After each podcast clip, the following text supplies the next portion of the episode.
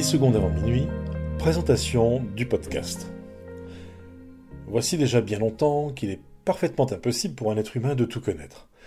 Nous vivons dans un monde complexe dont les composantes sont étroitement liées entre elles, interdépendantes et très fragiles, comme on a pu le voir lors de la pandémie, où nous avons très vite été en rupture de matériel pourtant indispensable.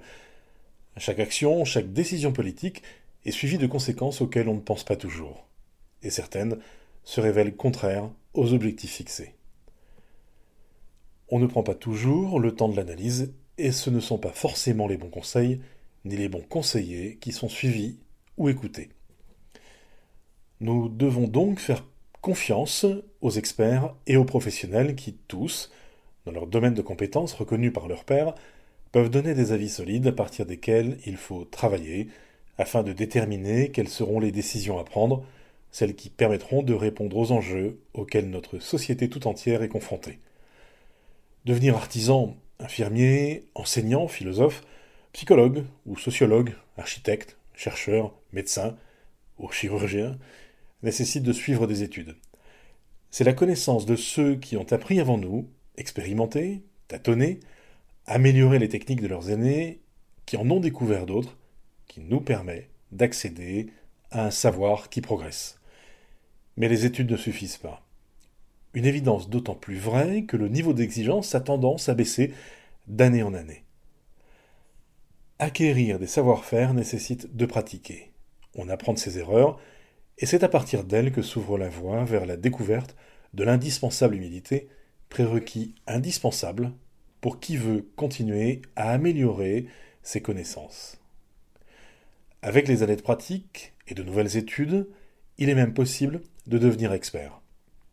C'est donc bien un subtil mélange de connaissances et de pratiques qui confère la légitimité attendue chez celles et ceux qui ambitionnent d'aider notre société à avancer et à résoudre les difficultés qu'elle rencontre.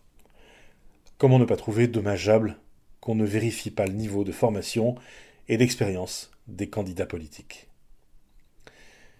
Pour les plus curieux d'entre nous, depuis l'avènement d'Internet, il est devenu très facile d'accéder à des informations de qualité, sourcées, vérifiées, et ce sur d'innombrables sujets.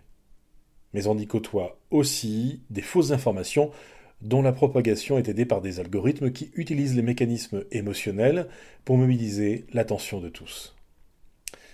À l'heure où l'homme réalise que son mode de vie modifie le climat et qu'il habite une planète aux ressources épuisables, Internet a ouvert les fenêtres entre des pays aux cultures parfois très différentes les unes des autres. Le moment est venu de nous arrêter ensemble quelques instants pour prendre la mesure des principaux enjeux auxquels l'humanité est confrontée. C'est la mission du podcast 10 secondes avant minuit que j'ai le plaisir de vous inviter à suivre. Je m'appelle Sébastien Tertrais, je suis né dans le milieu des années 70 en Bretagne, je suis curieux de tout, passionné d'art, de littérature, de sciences, d'artisanat, de bonne cuisine, de politique. J'ai été éducateur spécialisé, directeur de structures socio-éducatives, CEO d'une start-up dans le numérique, je suis aujourd'hui directeur d'études, auteur et conférencier. Autodidacte, j'aime partager mon regard sur le monde. Je vous souhaite de belles découvertes.